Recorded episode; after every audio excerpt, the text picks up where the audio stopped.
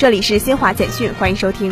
第五届金砖国家媒体高端论坛八号在京举行，中共中央政治局委员、中宣部部长黄坤明出席并致辞。本届论坛由新华社主办，以“聚金砖共识，促全球发展”为主题，来自七十三个国家和地区一百七十多家媒体和机构，近三百名代表线上线下参会。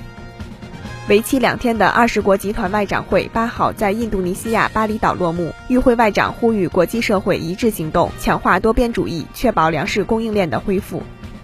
美国劳工部八号公布的数据显示，今年六月，美国非农业部门新增就业人数为三十七点二万，与二零二零年二月疫情爆发前相比，非农业部门总就业人数仍低了百分之零点三。